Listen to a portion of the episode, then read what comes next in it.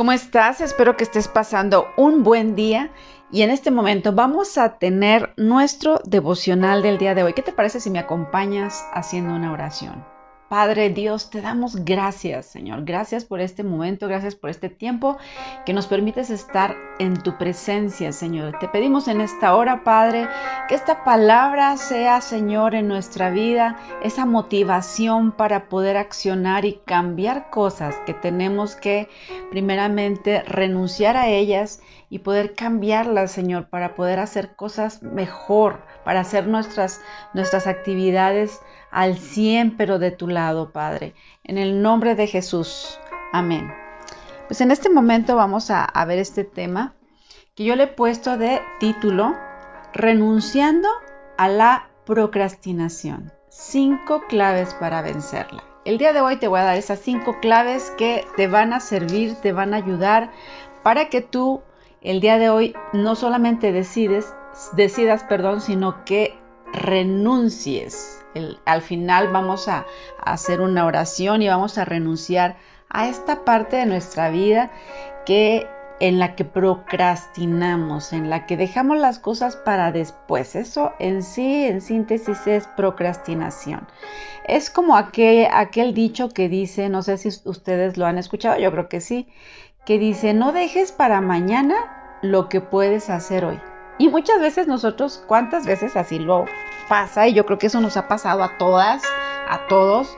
Nos ha pasado que tenemos actividades que realizar, que tenemos que hacer algún trabajo, que tenemos que hacer alguna encomienda y no lo hacemos.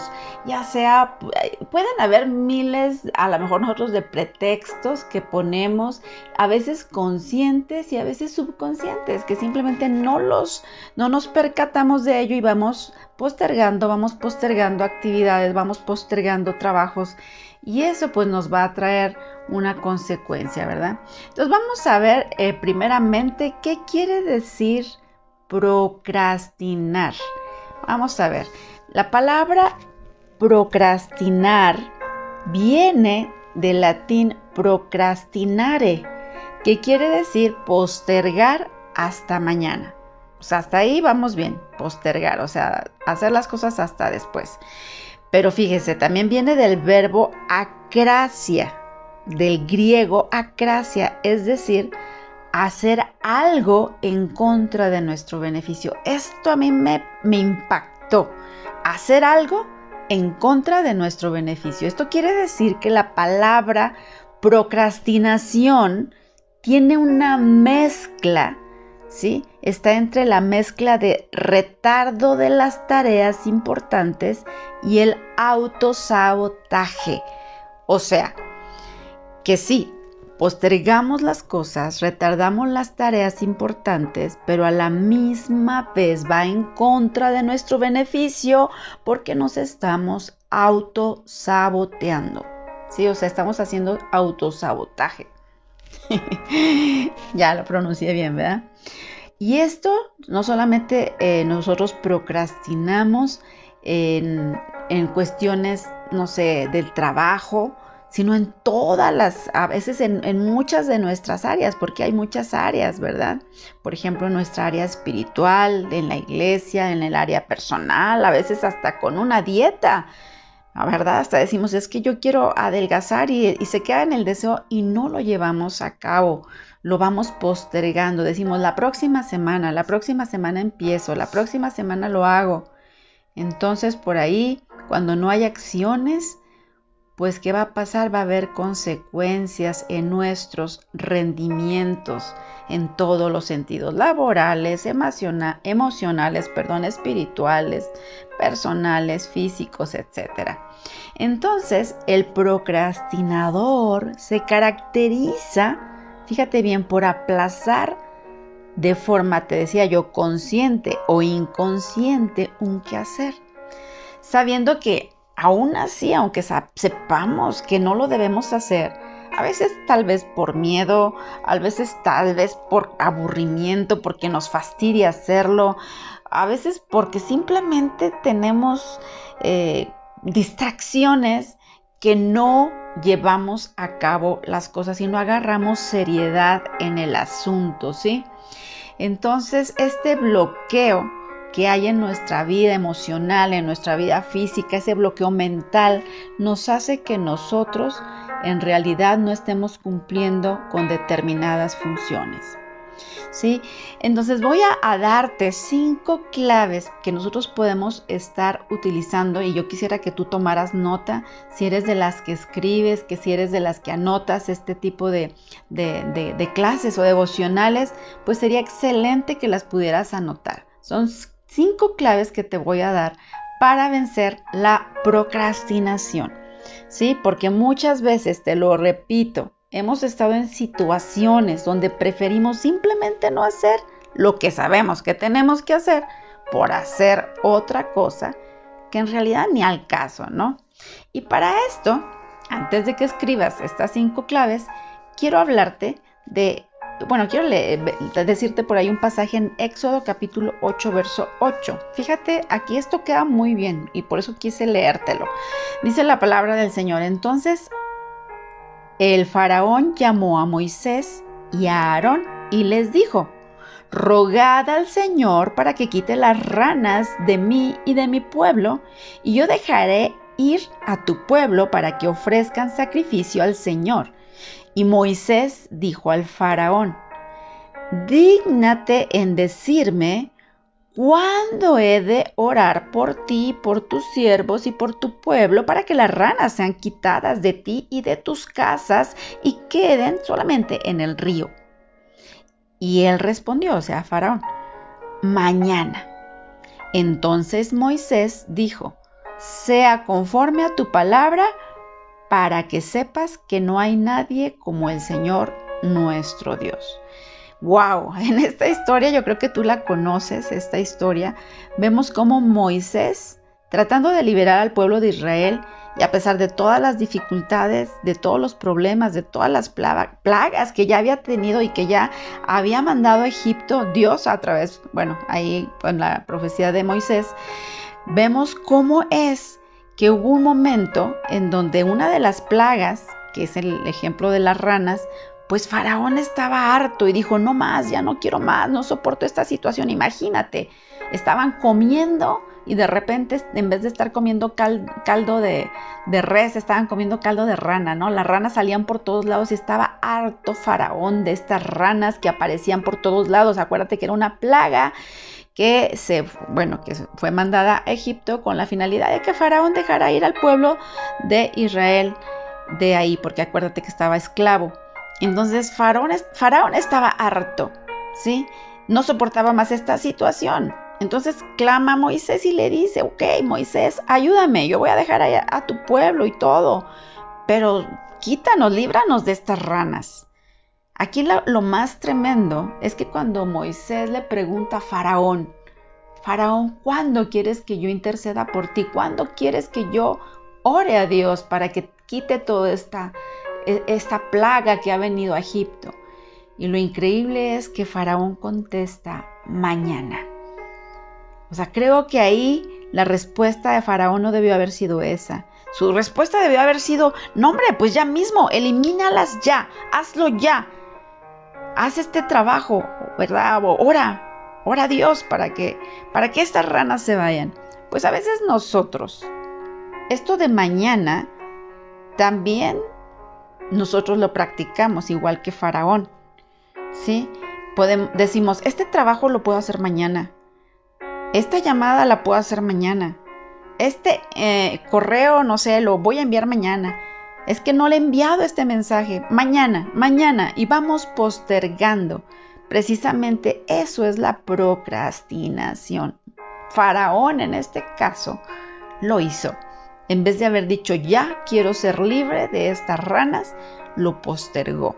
Entonces ahora sí, ahí queda completamente este dicho que dice, no dejes para mañana lo que puedas hacer hoy.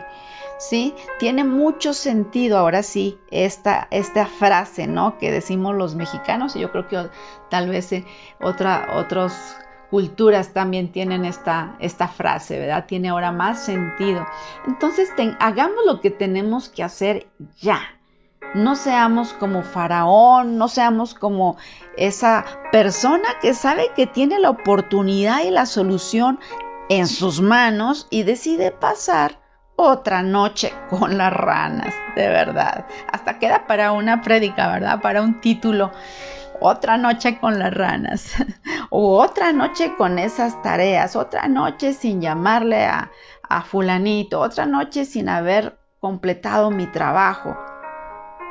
Así es. Ahora sí, vámonos directamente, ahora sí, a estas cinco claves para vencer la procrastinación. Número uno, toma una decisión y acompáñala de una acción. Esto es tremendo. No es suficiente con nosotros decidir hacer algo. Te fijas que el decidir o desear hacer algo, que a veces pensamos que es diferente, pero por decirlo así, deseo, por ejemplo, yo puedo decir, yo deseo eh, terminar mi tesis, por ejemplo. Y tú puedes decir, yo decido terminar mi tesis y pensemos que es diferente, pero ¿sabes qué? Mientras no tomemos acción y no lo hagamos, viene siendo lo mismo un deseo y el decir que quieres hacerlo se queda en el mismo nivel si no tomamos acción. Esto a mí me impactó porque dije, de veras, cuántas veces nos quedamos en alguna prédica, en alguna conferencia, con una decisión tomada, pero no hay acción, no lo llevamos a cabo y solamente se quedó con una decisión que tú dijiste, yo lo voy a hacer, pero no tomaste acción. Es como lo que les he platicado que muchas veces tenemos Sí, muchos objetivos, muchos sueños y lo que tú quieras, pero no tenemos un plan estratégico para poder llevarlos a cabo. Y mientras no tengamos acciones concretas que hagamos, pues ¿cuándo lo vamos a lograr? Con el desear y el solamente decidir no, no nos va a bastar para nosotros poder accionar. Es muy diferente el decirlo aunque sea una decisión que hayas tomado y que, solamente hayas decidido, es muy diferente a tomar acción. Te lo voy a em, decir más o menos en un ejemplo eh, que yo escuché por ahí de un conferencista que decía, a ver, si tengo tres pájaros en una rama y dos de ellos toman la decisión de volar, ¿cuántos pájaros quedan en la rama? Ah, bueno, pues algunos dirán uno, otros dirán tres, y en realidad quedan tres pájaros, porque tomar la decisión no es lo mismo que tomar acción. Esto es impresionante. Yo cuando escuché este ejemplo y cuando nos preguntaba lo de los pájaros, yo sí dije, no, pues si tiene tres pájaros en una rama y dos toman la decisión de volar, pues nomás queda uno. Pero en realidad el tomar una decisión, si te fijas, no es estar accionando. Si hubiéramos dicho, tres pájaros están en una rama y dos de ellos accionan y vuelan, es diferente. Entonces aquí es cuando entendí que debemos tomar decisiones, pero accionando. Debemos accionar y lo más importante es accionar. Vamos a ir ahí a Proverbios Proverbios capítulo 13, verso 4. Quiero leerte lo que dice aquí. Dice, los perezosos ambicionan mucho, pero obtienen poco. Pero los que accionan con esmero prosperarán. Ahí lo tienes bien claro. Los perezosos solamente se quedan en ambicionar, en soñar, en desear, y a lo mejor tal vez hasta en decidir, pero nunca accionan. Solamente lo tienen en su mente y muchas veces así estamos, pensando que lo que tenemos en nuestra mente lo vamos a llevar a cabo y nomás lo tenemos en la mente, pero no accionamos, no planeamos, no escribimos, no anotamos a dónde queremos llegar y qué es lo que tenemos que, hacer para poder lograr las cosas. Entonces, este versículo me encantó, anótalo, Proverbios capítulo 13, verso, verso 4, ¿sí?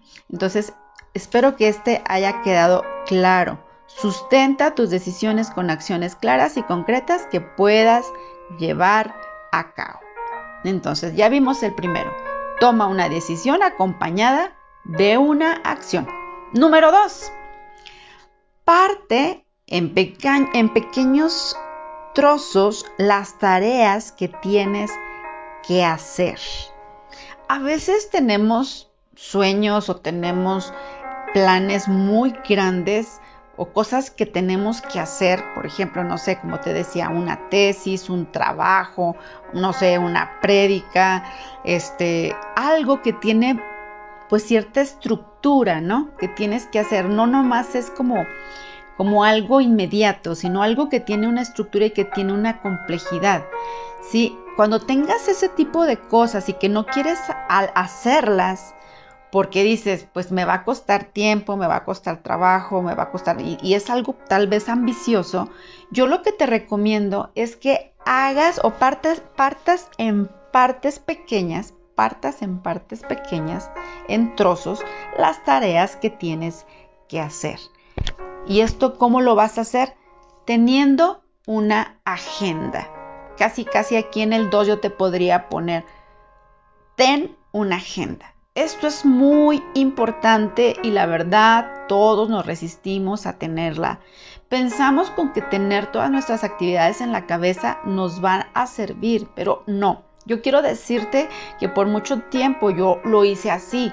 Decía yo todo lo tengo en la cabeza. Y sí, hay gente que sí, pues hay gente que sí, decimos, no, pues sí es inteligente y lo tiene en su cabeza, pero no basta con eso porque fallas en un lado, fallas en otro, dejas de repente personas las dejaste a lo mejor a la mitad en cierto proceso que tenían porque no lo atendiste, porque se te olvidó. Entonces, en síntesis, es necesario que lleves una agenda. Es necesario que incluso tengas tu puedas imprimir de esos calendarios que tienen cuadros y puedas ponerte ahí, planear y ponerte ahí acciones que vas a llevar a cabo. Te decía, en esos planes o proyectos que tienes así, que ya son pues eh, un poco mayores, ¿verdad? Que son más estructurados, pártelo en pedacitos y comienza a poner una actividad en cada día para que vayas avanzando. O sea, organízate. Acuérdate cómo dice la palabra de Dios en Génesis, que la tierra estaba desordenada y vacía. Pero ¿qué hizo nuestro Dios? Dice, dijo la palabra, ¿verdad? Y empezó cada cosa, se empezó a ordenar, pero lo dijo, o sea, accionó. Accionó la, y con la palabra que él hizo, o que él de su boca salió, y empezó a ordenarse el mar, empezaron a acomodarse todos los planetas, o sea, empezó un orden. Entonces nosotros tenemos que aprender a organizar nuestra agenda diaria y evitar distracciones. Pero sí tenemos que hacer esos pasos pequeños. Entonces, punto número dos que te recomiendo es hacer obviamente tu agenda. Organiza tu agenda y parte en pequeños trozos las tareas que tienes que hacer y repártelas en esa agenda diaria. Y obviamente aquí entre paréntesis yo le puse evita las distracciones. Evita las distracciones. Tenemos que planear. Tenemos que anotar no nos quedemos con solo tenerlo en la cabeza. Tenemos que tener ya, o sea, hacernos esa idea de hacernos, si ya tú no eres buena para, uh, o sea, te olvidan las cosas y todo eso, aunque fueras buena o no, yo te recomiendo que tengas tu libreta en donde estés anotando tu planeación de todo eso que quieres hacer, lo tengas ya anotado y tengas también tu, tu, tu, calendario así con cuadros grandes para que vayas anotando cada día qué eh, actividades vas a llevar a cabo para poder hacer X o Y proyecto, para que ya no procrastines más, ¿sí? Entonces, bueno, vamos a ver el punto número 3. ¿Qué es lo que te recomiendo para que eh, tú ya no procrastines? Procrastines, perdón. número 3 es ejecuta a pesar del miedo porque debes entender que Dios está contigo. Sí, te lo repito, ejecuta a pesar del miedo porque debes entender que Dios está contigo. Muchas veces no ejecutamos y no llevamos a cabo las cosas porque tenemos miedo, tenemos temor. Sí, las personas muchas veces tienen miedo de hacer algo. ¿Por qué? Pues no tienen claro incluso por qué tienen ese miedo. Te digo porque, bueno, no sé si tú eh, sepas, ¿verdad? Pero yo me he dedicado un poquito más ahorita a invertir. Y esta parte de las inversiones a la gente le da mucho miedo y posterga bastante. Y es porque tiene miedo, tiene ese miedo. Bueno, te digo yo que el miedo siempre, siempre lo vamos a sentir miedo para pararnos delante de un público, vamos a tener miedo para hablar, vamos a tener miedo de no sentirnos tal vez lo suficientemente aptos para hablar de determinado tema, miedo del que dirán, tenemos miedo del todo, pero la verdad nosotros debemos actuar a pesar del miedo. Si nosotros decimos que tenemos un Dios poderoso, que Dios está con nosotros, que Él es nuestra torre fuerte, que Él es nuestro castillo, que Él, o sea, si decimos y lo creemos, tenemos que accionar y ejecutar a pesar del miedo. una de las formas que tenemos para romper precisamente esa procrastinación es hacer lo que tenemos que hacer, aunque tengamos miedo. Traiciona tu miedo con acciones. Esto es un consejo que yo te doy. O sea, que tu miedo no boicotee tu mente y te limite. O sea, yo de veras, si te pudiera contar ¿Cuántas personas se han detenido, verdad? En el último momento, cuando ya iban a tener, no sé, algo beneficioso para ellos, se han detenido por miedo.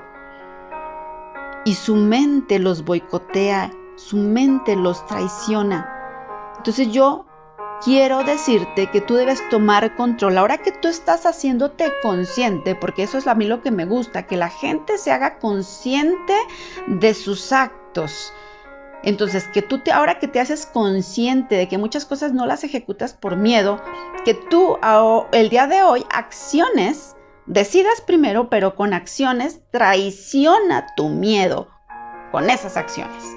O sea, ya, ya es tiempo de accionar, pero tú mismo quitarte, decir, ya, ahora sí, lo voy a hacer y lo hagas. Aquí es lo más importante, que sí lo acciones. Muy bien, vamos a leer segunda, primero, primera, eh, Jeremías, perdón, 1, 19. Déjame ver si lo tengo, Jeremías.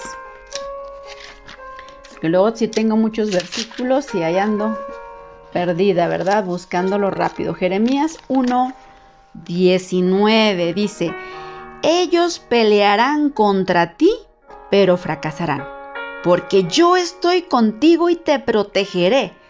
Yo el Señor he hablado. Ah, qué tremendo saber, mis amadas, que no estás sola.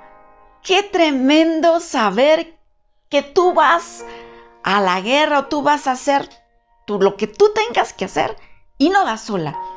Qué importante es sentirte cobijada, qué importante es sentir que Dios va contigo y que te da la fuerza para ejecutar a pesar del miedo. Esto a mí me impactó, me impacta la palabra del Señor porque nos da fortaleza. Nosotros no somos solamente de los que nos quedamos con que tú puedes, tú lo puedes hacer y que tú y tú. No solamente nos quedamos ahí. Sí lo puedes hacer, pero no vas solo. No lo estás haciendo solo, no lo estás haciendo sola. Debes estar firme, consciente de que hay alguien contigo y de que te está sustentando, que te está firmando, que es tu base. O sea, la gente que no conoce de Dios, la gente que no profesa una fe, lo puede llegar a hacer creyendo que ellos solo lo hacen. Pero ahora tú y yo que tenemos a Dios en nuestra vida, a pesar, o sea, de que nuestras inconsistencias o nuestras debilidades, debes sentirte fuerte porque no vas solo. O sea, yo eso es lo que les digo yo a la gente, digo, tú tienes a Cristo. Todavía una persona que pues dices tú, bueno, pues no tiene una fe y que tal vez lucha y aún así lo logran porque se agarran de que ellos pueden solamente mentalmente, ¿verdad? Que yo puedo, yo puedo, yo puedo. Oye, tú tienes dos cosas. Una que tú puedes y dos que está Dios contigo. O sea, ¿qué más quieres? Segunda de Timoteo 1.7 nos dice, pues Dios no nos ha dado un espíritu de temor y timidez, sino de poder, de amor y autodisciplina. Tremendo, tenemos las armas, tenemos la palabra del Señor. Mis amadas, cree la palabra de Dios y aplícala a tu vida. Dice, Dios no nos ha dado un espíritu de temor, sino de poder, amor y autodisciplina. Tremenda palabra. Vamos con el punto número 4. Punto número 4. Toma riesgos. Dios te respalda. Entonces ya vimos, número 3, ejecuta a pesar del miedo. Número 4, toma riesgos. Dios te respalda. Aquí que estoy hablándoles en este número 4, casi te estoy diciendo, ¿sabes qué? Si tú eres creyente, si tú tienes, crees en Dios, ten fe. Así de sencillo, actúa con esperanza, actúa con fe, con confianza, sabiendo, como dice que es la fe, es pues la fe la certeza. ¿Sabes? Escucha bien, es pues la fe la certeza de lo que se espera, la convicción de aquello que no ves. ¿Cuánta gente ha venido conmigo y me dice, es que no veo nada? Es que no veo, está como aquel joven, ¿verdad? Que veía y le pregunta, le decían, bueno, a ver, ve a ver si ya va a llover. Y decía, no, es que yo no veo nada, no veo ni siquiera una nube. Y le decía, otra vez, vaya, vea, decía por ahí Elías, vaya y vea otra vez si ya, ya va a llover.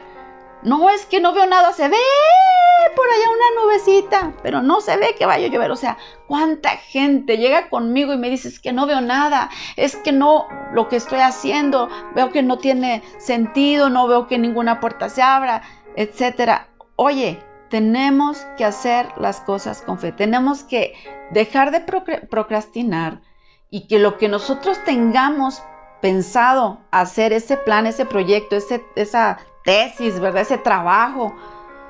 Ten fe, aunque tú veas que no avanzaste, que digas, ay, no, pues es que como que ya escribí, pero siento que no, y sientas que de repente como que das pasos hacia atrás, sigue adelante con pequeños pasos, pero en fe.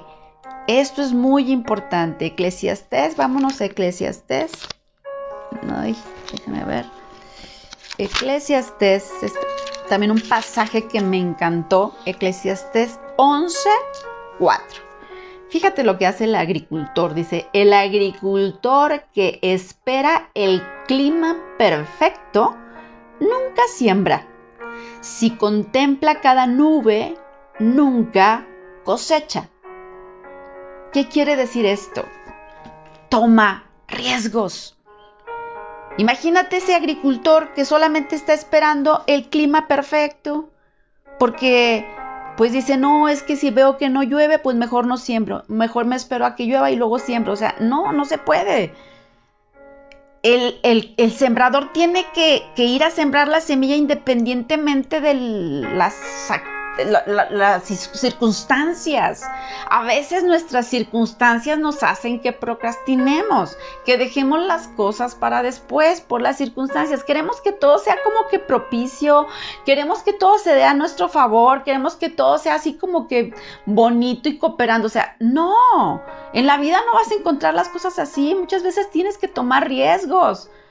Y no quiere decir porque tomas un riesgo, que es un riesgo, perdón, es que lo estés haciendo sin Dios. O sea, no, porque tú eres cristiano, eres una persona que ama a Dios y Dios va a respaldar tus decisiones. A veces estamos esperando que ángeles bajen y nos digan qué paso dar.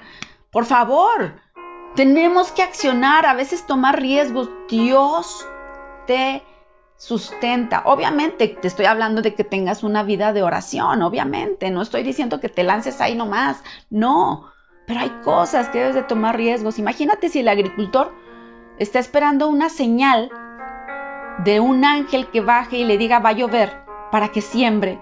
Imagínate cuándo va a sembrar. O sea, tenemos que tomar riesgos. En la agricultura aquí vemos que solamente esperó el clima eh, y está esperando el clima perfecto, pero nunca siembra. Si solamente se queda contemplando cada nube, pues nunca va a cosechar.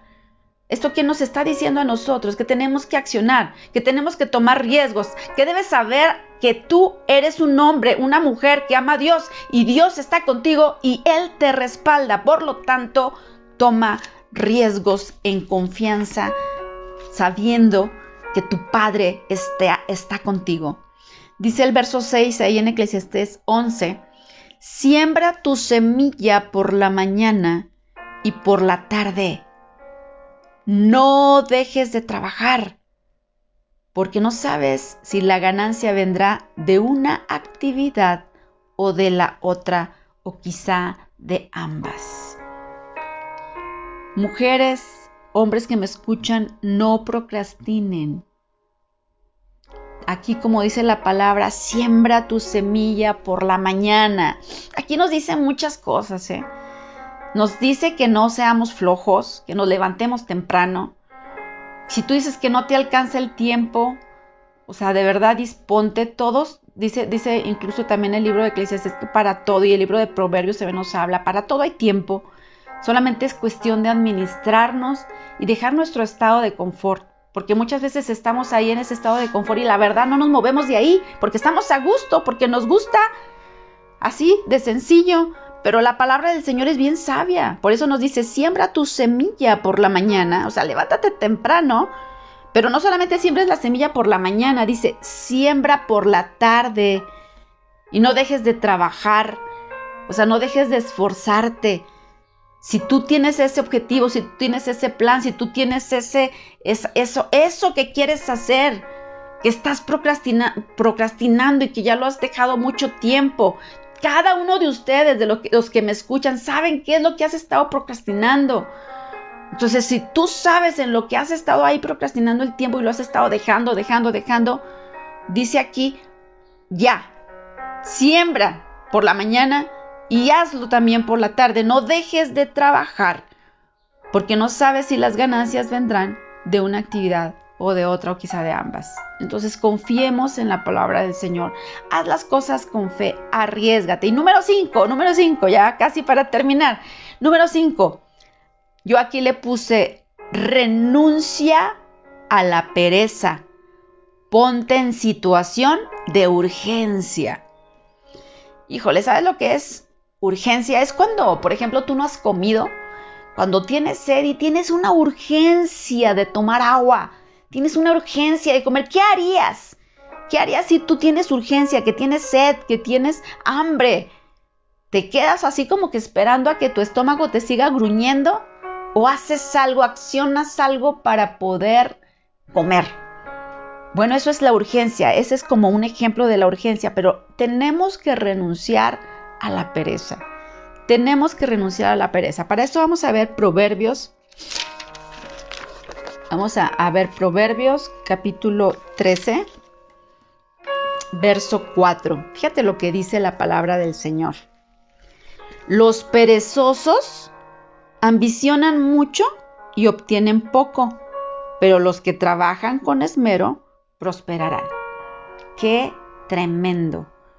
Los perezosos se quedan solamente en sueños. Los perezosos se quedan solamente en me gustaría, me encantaría, yo deseo, incluso yo decido cumplir mi sueño, yo decido hacer mi tesis, yo decido hacer mi trabajo. Pues sí, pero ¿qué acción estás tomando? Aquí te dice bien la diferencia. El perezoso ambiciona mucho, o sea, tiene varios sueños se ambiciona y si quiere y se anhela, pero obtiene poco.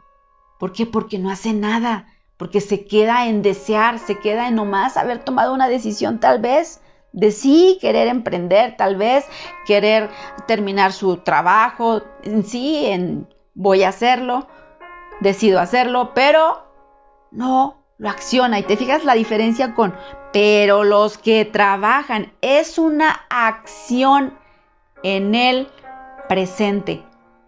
Los que trabajan con esmero prosperarán. O sea, hay mucha diferencia, mis amados, ¿eh? porque muchas veces nos quedamos nosotros con muchos planes. Nos quedamos muchas veces con el anhelo, con el deseo, y sí, sí quiero hacer esto, y quiero hacer aquello, y quiero hacerlo, y voy a terminar mi tesis, y voy a terminar mi trabajo, y voy a terminar, no sé, mi página web, si quieres, ¿no? Lo que estés haciendo. Puede ser tanto espiritual o puede ser como en lo secular, ¿no? Pero muchas veces, o sea, nos quedamos así, solamente en el decir, en el deseo, y no en la acción. ¿Sale?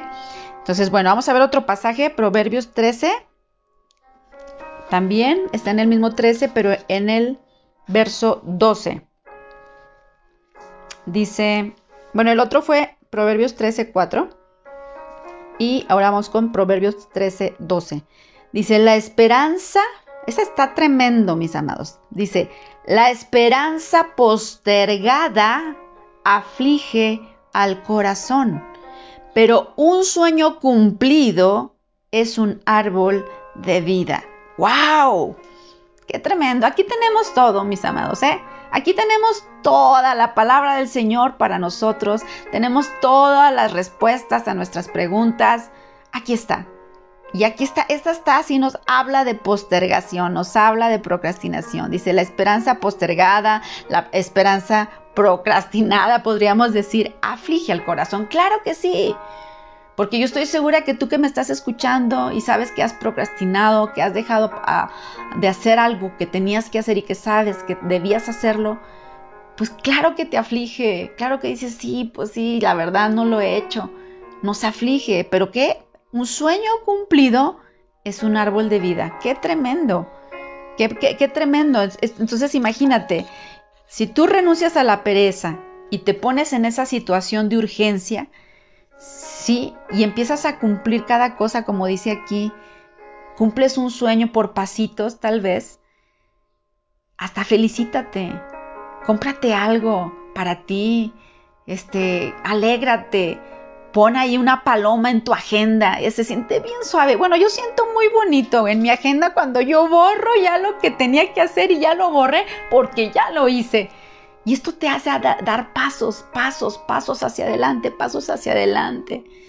Entonces necesitamos tener, mis amados, sentido de urgencia. Porque cuando no le pones sentido de urgencia a las cosas, las procrastinas.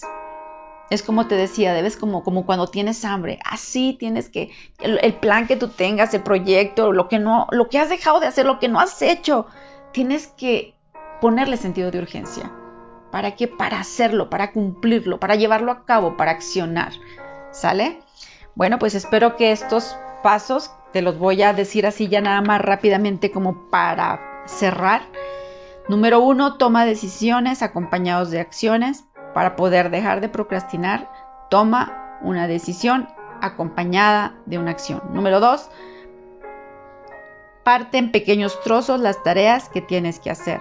Número tres, Ejecuta a pesar del miedo porque Dios está contigo. Número 4. Toma riesgos porque Dios te respalda. Número 5. Renuncia a la pereza y ponte en sentido o en situación de urgencia.